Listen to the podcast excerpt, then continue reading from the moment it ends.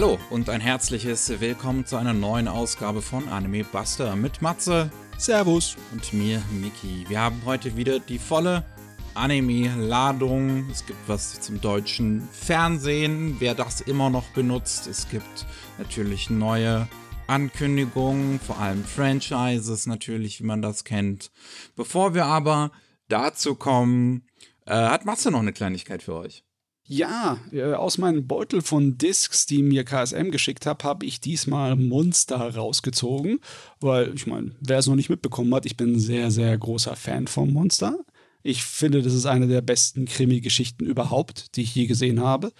Und ich möchte auch von mir behaupten, dass ich ähm, viel Respekt vor den Klassikern und Meisterwerken habe. Ich mag so ziemlich alles von den Schwarz-Weiß-Krimis mit Orson Welles bis äh, ja, Humphrey Bogart von den Mafia-Geschichten von der Pate bis hin zu Casino oder Goodfellas. Und ich mag auch äh, alles mögliche, so Sachen wie Heat oder die modernen Sachen wie True Detective. Ich liebe Krimi. Und selbst unter all denen finde ich, dass Monster immer noch eine der besten Geschichten ist. Ne? Die Geschichte von dem japanischen Arzt in Deutschland, der ein junges Kind rettet und damit seine Karriere eigentlich versaut, weil es gegen die Wünsche des Oberarztes macht. Dann zehn Jahre später kommt dieser junge Mann und äh, ja, stellt sich bei dem Arzt vor und erschießt einer seiner Patienten vor ihm, ermordet ihn. Und er äh, sieht mal, oh Gott, ich habe ein, ein Monster gerettet. Und dann macht er Jagd auf dieses Monster, um sein Handwerk zu legen, um ihn aufzuhalten. Hm. Eine, eine, wahnsinnig epische Geschichte passiert dann. Es ist echt, lohnt sich. Und das haben wir jetzt auf Blu-ray, was so ein kleiner Wermutstropfen ist. Ne? Weil Monster wurde Anfang der 2000er produziert in dem Zeitalter von äh, digitalen Animes, wo sie noch in ihren Anfangsschuhen steckten. Deswegen, es gibt Monster in keiner höheren Auflösung als Standarddefinition. Ne? Schade. Es, es gibt davon keine 1080p-Fassung. Das heißt, die Blu-ray kann nur so viel machen, aber ich muss sagen, sie haben sich wirklich Mühe gegeben. Diese erste Ausgabe hier sind zwei Discs mit jeweils sechs Episoden und die Discs sind die dicken. Das sind äh, BD50er, also 50 Gigabyte Blu-rays. Mhm. Um alles Mögliche rauszuquetschen, was du kannst, was wahrscheinlich völliger Overkill ist. Aber ähm, du kannst dann wirklich, wenn du nahe rankommst, sehen, wo sie äh, einen Weichzeichner drüber gehauen haben, damit man die Pixel nicht sieht, ne? weil es nicht in so hoher ähm, äh, Qualität eingescannt haben, so hoher Auflösung, ne? damit sie es besser bearbeiten konnten auf den damaligen Rechnern. Mhm. Und du kannst auch noch die Artefakte von äh, dem ja, dem Speichermedium sehen, weil das ist wahrscheinlich auf ähm, Betacam SP oder auf Digibeta gespeichert gewesen, also diese Übertragungskassetten, die sie halt fürs Fernsehen benutzt haben oder für professionelle Sachen. Und bei denen sieht man, wenn man ganz nah rangeht, sieht man so, äh, das sind nicht so wie Pixel-Artefakte oder Kompressionsartefakte, das ist eher so wie ein Rauschen, ähnlich wie ähm, Filmkorn. Und das sieht ein bisschen so aus, wie wenn du auf einer Zeitschrift ganz nah an ein Bild rangehst und da die einzelnen Farbpunkte siehst. Ne? So ein bisschen so ein Punkterauschen. Das kannst du tatsächlich erkennen hier drauf. Das heißt also, das ist so ziemlich die höchste Qualität von der Abtastung von dem Material, die man bekommen kann. Aber ja, es ist halt maximal SD. Ne? Du verdammter Nerd.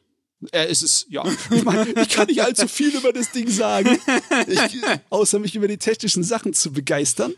Weil ähm, ansonsten ist das relativ, äh, ja, ist nicht viel dabei. Nur ein paar Trailer und halt eine deutsche Synchro, die echt ordentlich ist. Ne? Also die japanische ist schon besser, aber das liegt daran, dass die japanische auch unter generell unter japanischen Synchros sehr gut ist. Äh, aber die deutsche ist wirklich fein. Und das ist schön, ein Anime, der in Deutschland spielt, zu sehen, mit deutschen Sprechern. Irgendwie passt das auch, ne? Ja. Aber ja. Sonst ist da nicht wirklich viel drüber zu sagen. Cool sind eigentlich fast schon, wie, also wie, wie, wie, wie ich, ich habe Monster halt immer noch nicht gesehen. Wie ist denn der Anteil an Figuren? Also sind es dann überwiegend deutsche Figuren in der Serie? Ja, größtenteils spielt die Serie auch in Deutschland, nur am Ende, im letzten Kapitel, geht es in die Tischei auf die Suche nach den Ursprüngen unseres Antagonisten. Und die meisten Nebenfiguren und sehr viele Figuren, die da drin vorkommen, sind Deutsche. Es wäre eigentlich interessant, wenn man, wenn man deutsche Japaner der hätte, die die japanischen Figuren sprechen lassen. Hm. ja, hat man aber nicht gemacht. Aber Schade.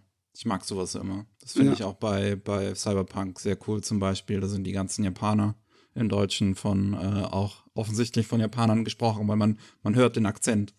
okay, okay. Nee, nee, das haben sie hier nicht gemacht. Aber ja, war auch nicht unbedingt notwendig. Äh, Der Ich Dr. glaube, so Tenma, viele mögen das auch gar nicht. Ja, der hat sich auch nicht als Charakter definiert dadurch, dass er japanisch ist. Der war halt nur zufällig ein Japaner. Na, klar, hilft natürlich dem japanischen Leser, sich so ein bisschen mehr reinzuversetzen in die Figur, aber in der Geschichte hat das nicht so viel äh, Bedeutung. Okay. Dann machen wir mal weiter mit den Nachrichten äh, und bleiben in Deutschland, wenn man so will. Yay! Ähm, es gibt natürlich wieder ein paar neue Disc-Ankündigungen für die SammlerInnen unter euch, angekündigt von Crunchyroll. Einmal Chainsaw Man, wer hätte es gedacht, ähm, wird es im Spätsommer, so heißt es offiziell, diesen Jahres irgendwann auf Disc geben. Mhm. Und One Piece Film Red erscheint im Juni auf Disc in mehreren Editionen. Es gibt eine ganz normale Edition, einfach nur eine normale Blu-ray oder DVD, wie man es kennt. Äh, es gibt eine Limited Edition mit einem schicken Steelbook, einem Poster, einem kleinen, ähm, steht hier gar nicht in der Beschreibung, was das da noch ist, oder ist das auch noch mal irgendwie, was in dem Steelbook drin ist? Da ist noch irgendwie so eine Art kleines Buch oder sowas. Ja, wahrscheinlich also ein Booklet, ne? Ja. Äh, und dann gibt es noch eine Collectors Edition. Das ist die teuerste, kostet aber auch nur 35 Euro. Ich finde, das geht völlig klar eigentlich vom Preis. Jo. Und da hat man dann so einen Schuber, auch irgendwie mehrere Discs, wo dann noch Interviews äh, drauf sind, äh, auch ein Poster, ein Aufsteller und ganz viele so kleine von diesen Artcards, wo dann halt auch nochmal schöne Zeichnungen von den Figuren drauf sind. Ja, ist eigentlich ganz nett, wer das halt haben möchte, der äh, kann das auch schon vorbestellen, wenn ich das hier richtig sehe. Oh Mann, es ist Gott sei Dank nichts Schlimmes. Erinnerst du dich noch dran, wenn Computerspiele irgendwie ein Dutzend unterschiedliche Versionen hatten und du bei keinem wirklich alles bekommen hast? Es ist hier wenigstens linear, auch im Preis. Ne? Die, Ja. die Simple Edition, ich finde es lustig, dass sie es einfach Simple Edition nennen. Sagen einfach nur den Film. Und dann gibt es entweder mehr Extras oder noch mehr Extras. Auch immer nur 5 Euro nochmal draufgelegt. Das geht Ja. voll vom Preis. Das kann Ja, ja. machen. Ähm, dann da haben wir noch, äh, wer noch Fernsehen besitzt, äh, Pro7 Max zeigt euch ein paar neue Anime. Oder was heißt neue, aber ne, ihr, vielleicht wisst ihr, was ich meine. Äh, Grimgar Ashes and Illusions, so heißt Grimgar bei uns. Ich glaube, der englische Titel war auch nochmal irgendwie anders. Ähm, das gibt's ab 12. Mai in der Anime Night jeden Freitag zu sehen. Ähm, ab 22 Uhr, drei Folgen immer am Stück und danach für eine Woche in der Mediathek von Pro7 Max. Ist nach wie Jo. vor einer meiner Lieblings-Isekais. Grimmer kann ich nur sehr empfehlen. Ähm, und Sing a Bit of Harmony, was ja jetzt auch erst zuletzt überhaupt auf Disc rausgekommen ist, gibt's am 5. Mai um 20.15 Uhr. Ist auch ein, eine sehr tolle äh, Rom-Com, die ich empfehlen kann. Oder romantisches Drama, eher, eher mehr Drama.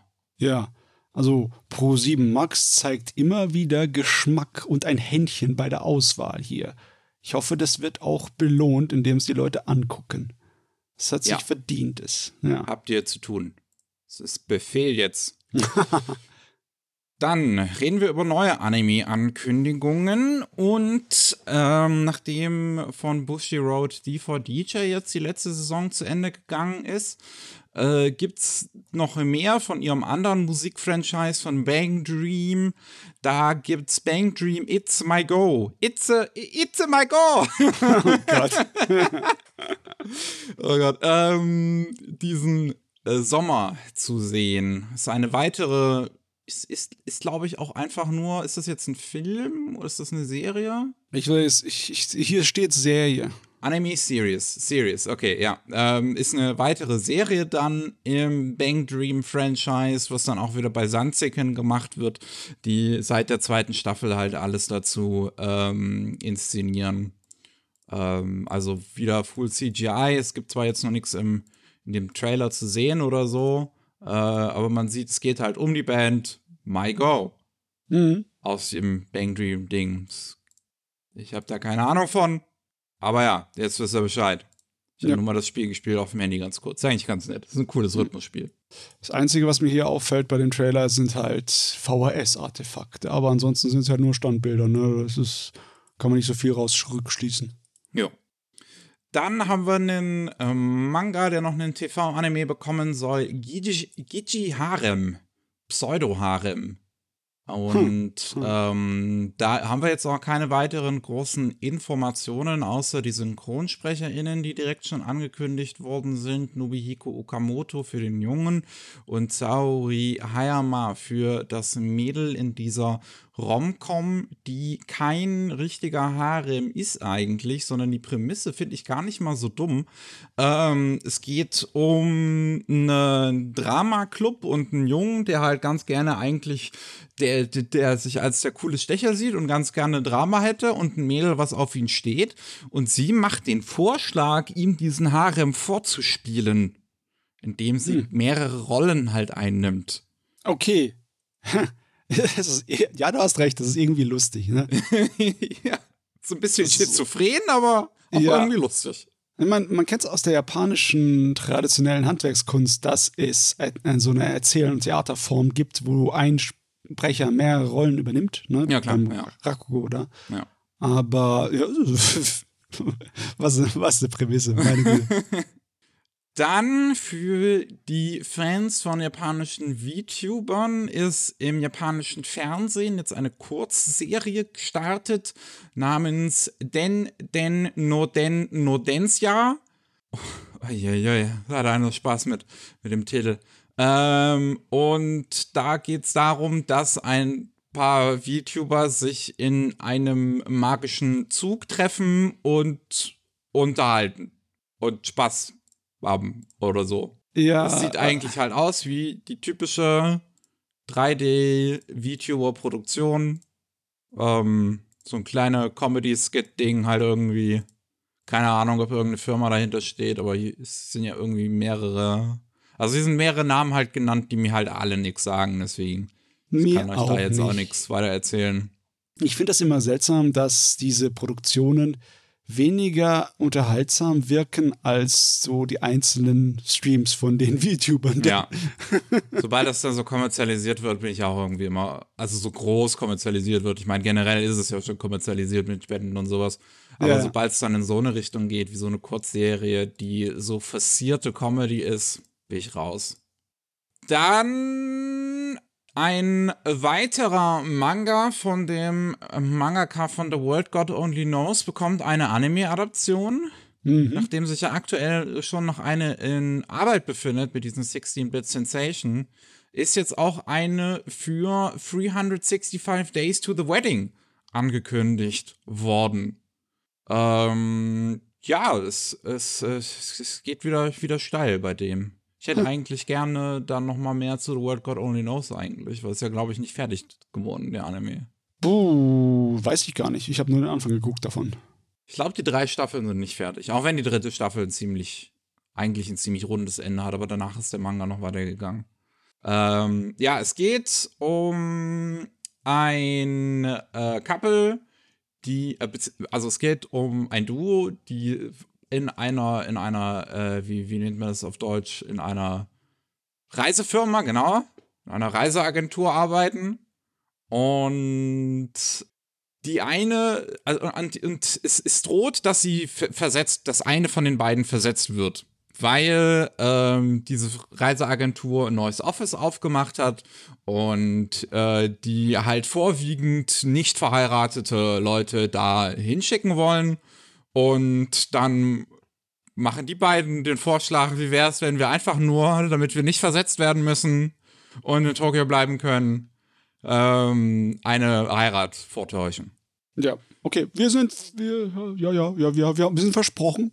Ne? Wir haben vorzuheiraten, bla bla bla. Ich meine, es ist nicht so, dass es die Story nicht schon mal gab, ne? aber dass es ähm, umgemünzt wird auf dieses äh, Arbeitssystem in Japan, wo halt Leute sonst wohin versetzt werden können. Das ist, äh, das kenne ich noch nicht so. Das ist eigentlich ganz spannend. Ja, ja. es klingt äh, ganz nett. Es kommt dann halt auch eher auf das Writing an und das kann der Typ. Da bin ich, äh, aber also, obwohl Ja. jetzt die Prämisse gar nicht mal so interessant klingt, äh, trotzdem interessiert dran. Bestimmt ein bisschen putzig. Dann die Sylvanian Families bekommen ihren ersten Film, ihren ersten Anime-Kinofilm Oh, in diesem. Herbst.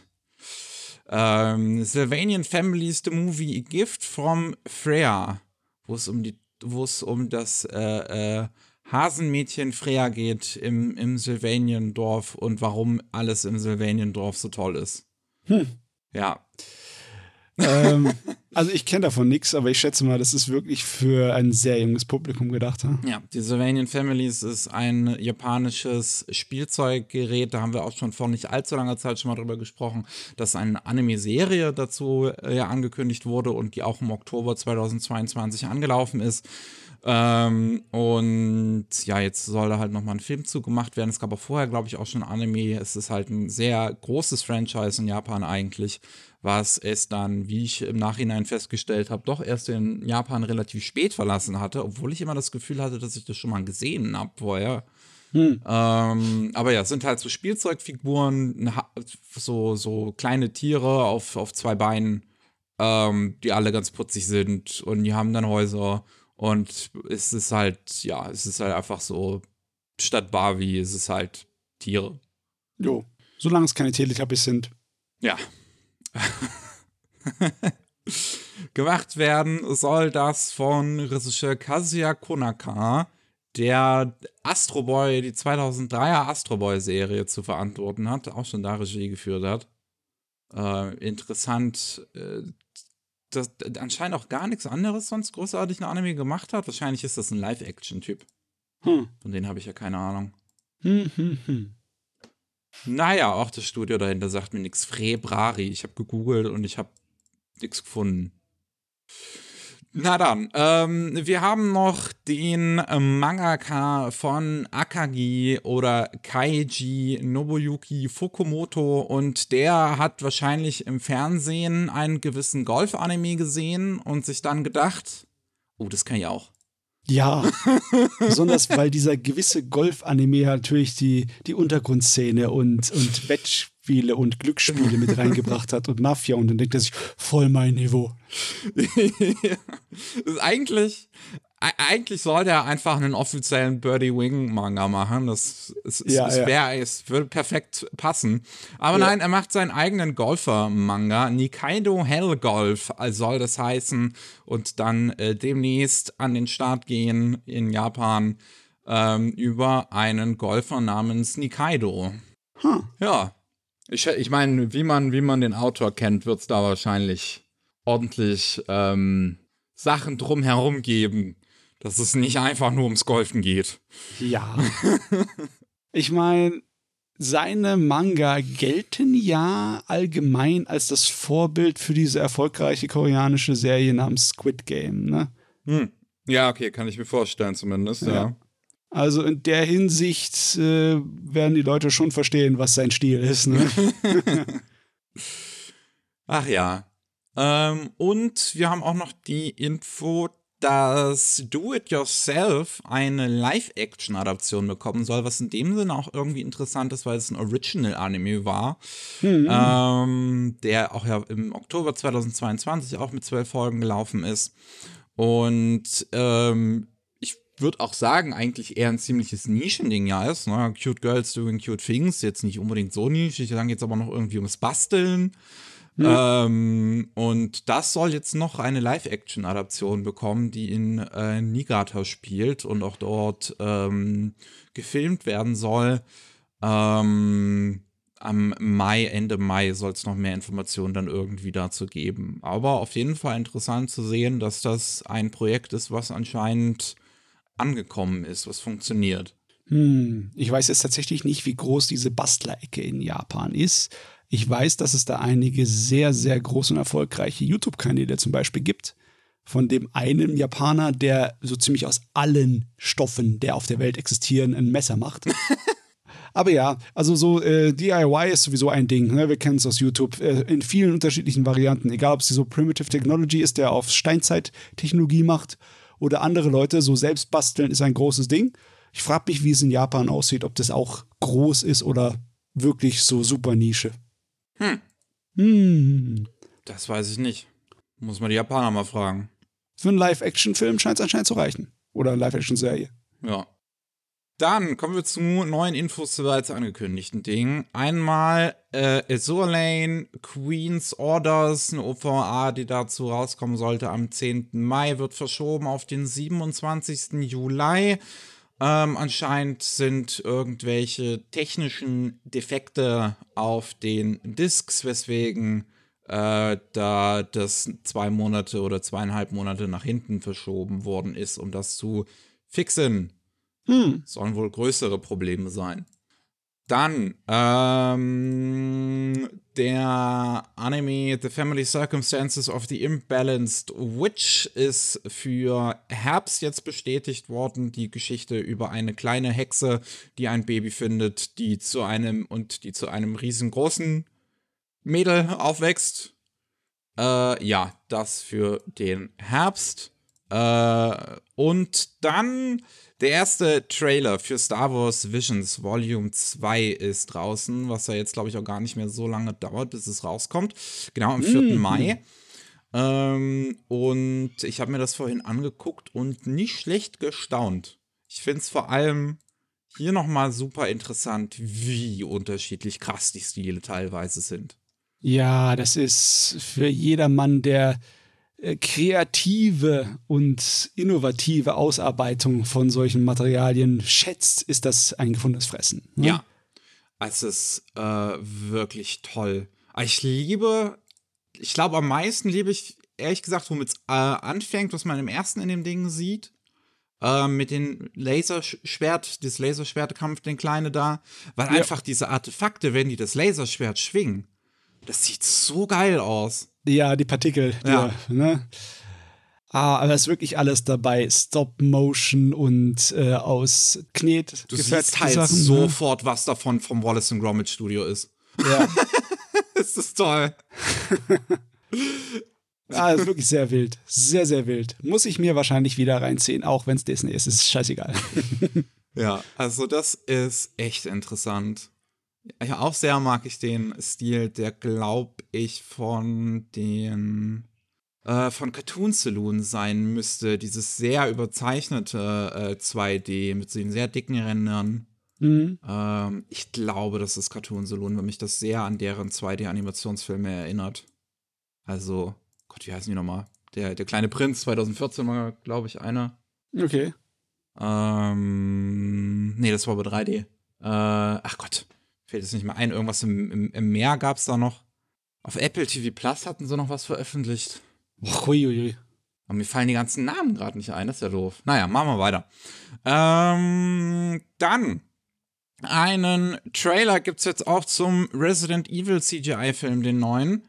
Äh, Death Island, der knapp zwei Minuten lang geht. Und den kann ich auch nur sehr empfehlen, sich anzugucken, weil er voll ist mit großartigem Bullshit.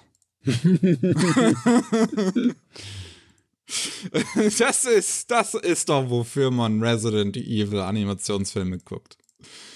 Das ist großartig. Es gibt so einen tollen Shot, wo, wo sie alle fünf zusammen sind, unsere Pro Protagonisten, also Jill und Claire und Chris und Rebecca und Leon natürlich.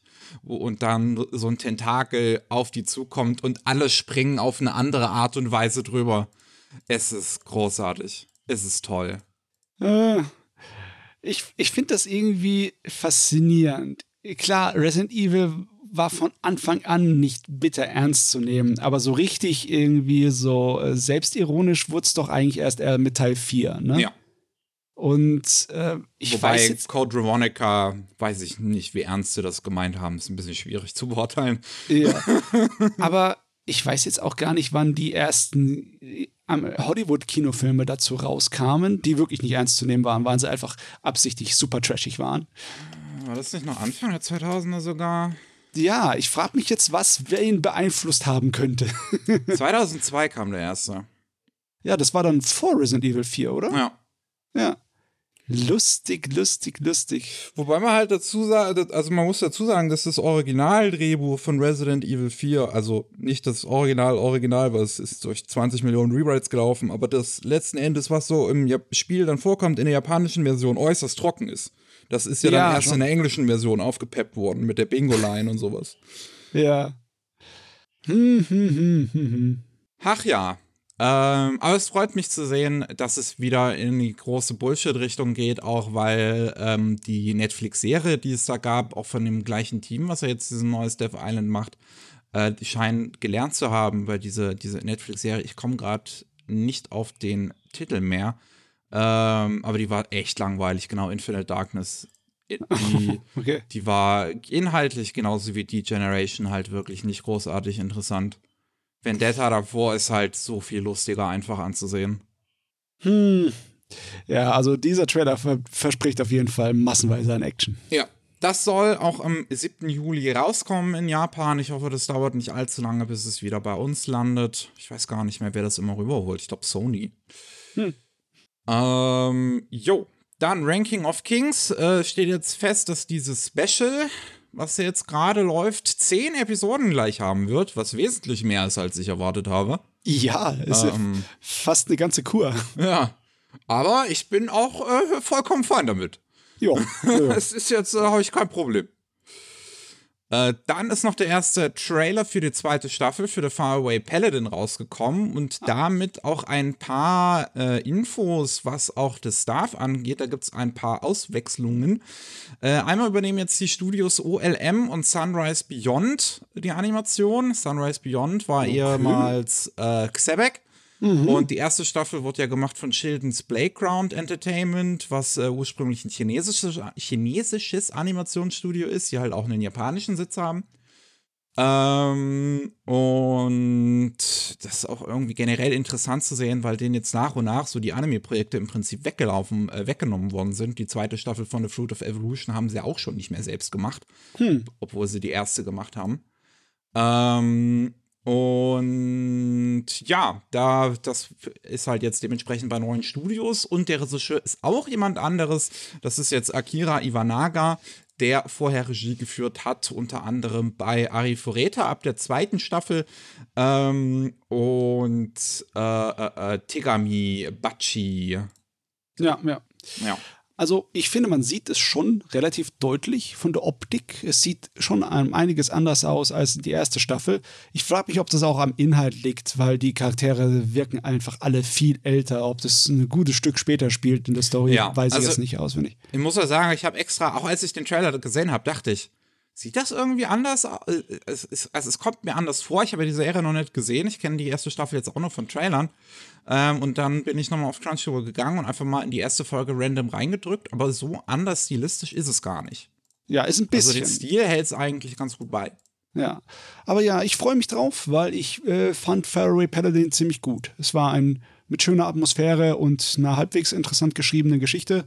Schon ein bisschen jugendlich, ein kleines bisschen edgy, aber trotzdem etwas cleverer als der Durchschnitt Fantasy-Kram. Ich freue mich auch drauf. Ich will das auch mal gucken. Ja. Ähm, ja, und dass es im Herbst noch rauskommen soll, das hat dieser erste Trailer auch verraten. So lange dauert es also zumindest nicht mehr. Man bekommt es noch dieses Jahr. Juhu. Dann haben wir noch eine Sache, die Manga angeht, und zwar das erste Volume nach dem, ähm, ja, was, was auf der Arbeit jetzt von Studio Gaga basiert, vorbei Berserk kommt raus, also was alleinig auf Studio Gagas Arbeit basiert, ohne dass Miura da noch dran gearbeitet hat. Mhm. Ähm, das ist Volume 42, das soll am 29. September in Japan rauskommen. Ähm, ja, das ist, ist, halt das erste Volume jetzt, nachdem die, nachdem es weiter Nachdem der Manga weiterläuft nach Miuras Tod, seit ja. Juni 2022 läuft es ja regelmäßig weiter. Ja, dass das weiterläuft, ist nicht unumstritten. Besonders weil unter einigen Fans die Leute nicht so wirklich begeistert sind mit der Art und Weise, wie gezeichnet und erzählt wird in den neuen Kapiteln. Okay, ja. Ich persönlich finde es in Ordnung. aber man merkt schon, dass äh, der Mangaka Koji Mori da federführend ist und nicht mehr Miura. Hm. Der versucht auch nicht unbedingt eiskalt Miura nachzukopieren. Das ist äh, schon ein bisschen mehr auf seinen Stil gezeichnet. Aber ja, ich finde, es ist immer noch Berserk.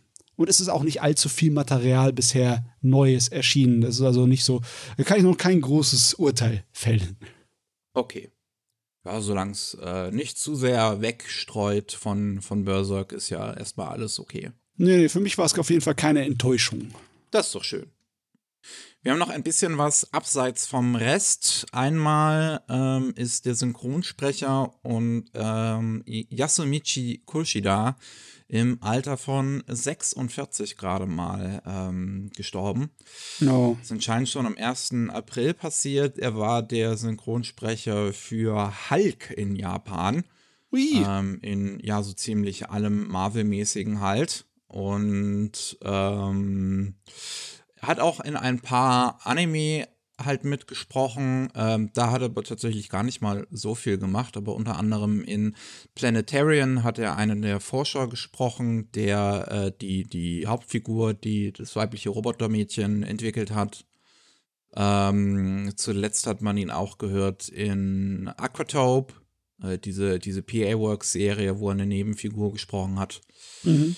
Ähm, ja, also 46 ist viel zu früh.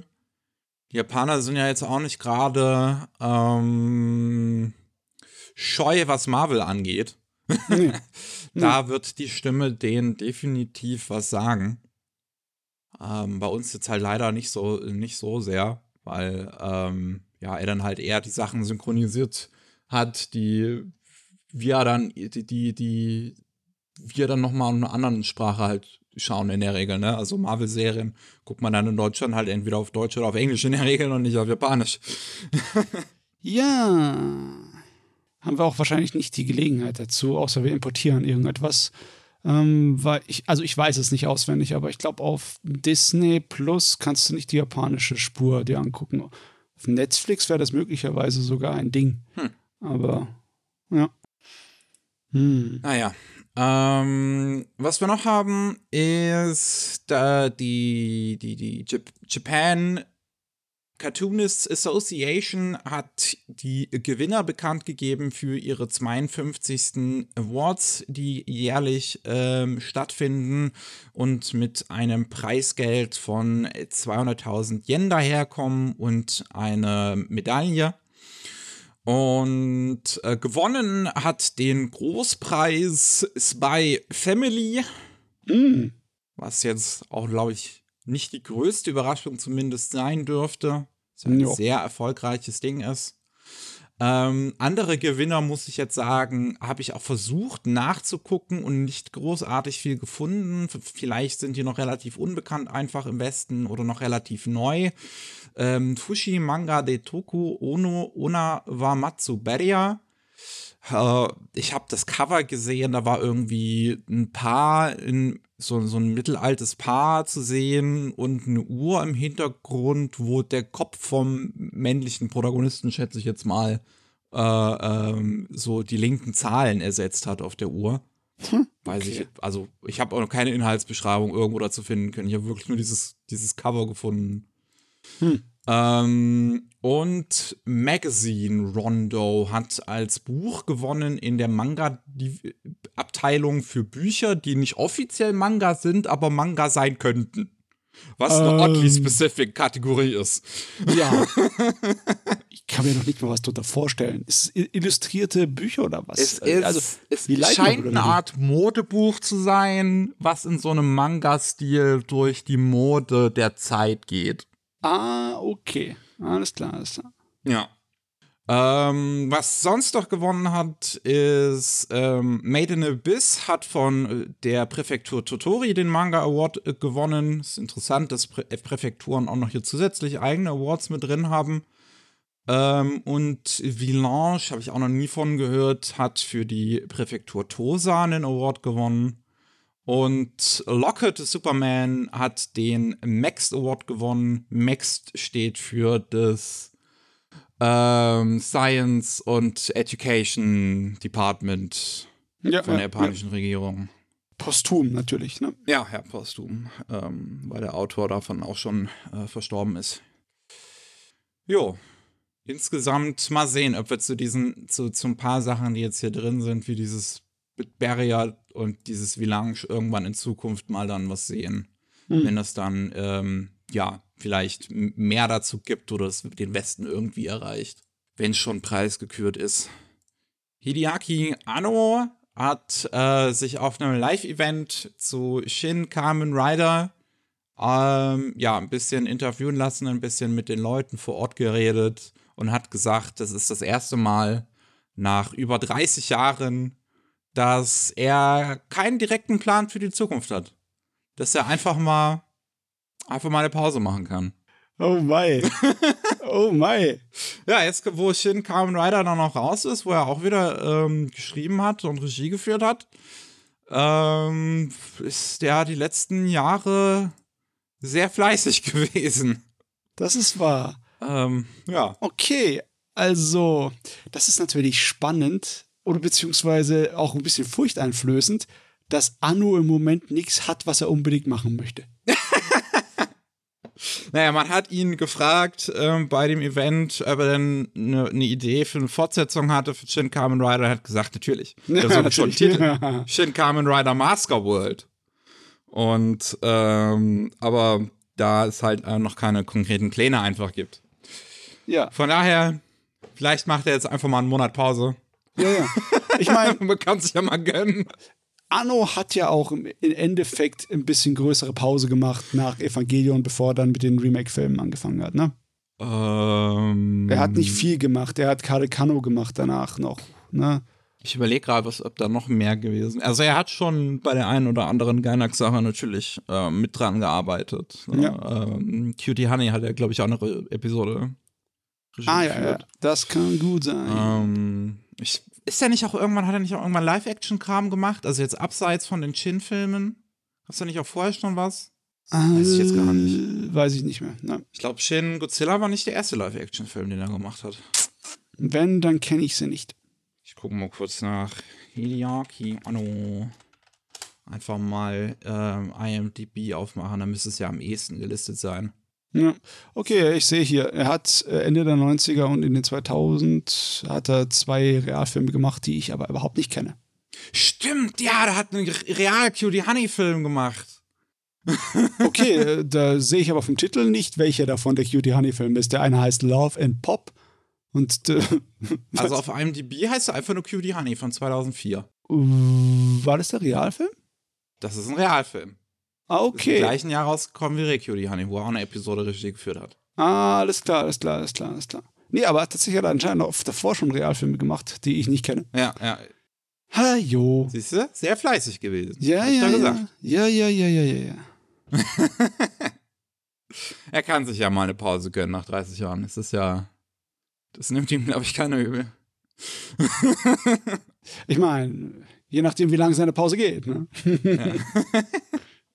Selbst wenn er jetzt nichts mehr machen würde und sagen würde, okay, ich bin jetzt alt genug, ich bin jetzt zu alt für den Scheiß. ähm, er hat ja, ähm, ich würde schon sagen, so das ein oder andere Medium, AK Anime, sehr maßgeblich beeinflusst. Ja. Der gute Mann ist jetzt äh, bald 63 Jahre. Es ist das bald das Rentenalter. Ja, ja. Also in einem, ich glaube, in einem Monat ungefähr wird er 63 oder so.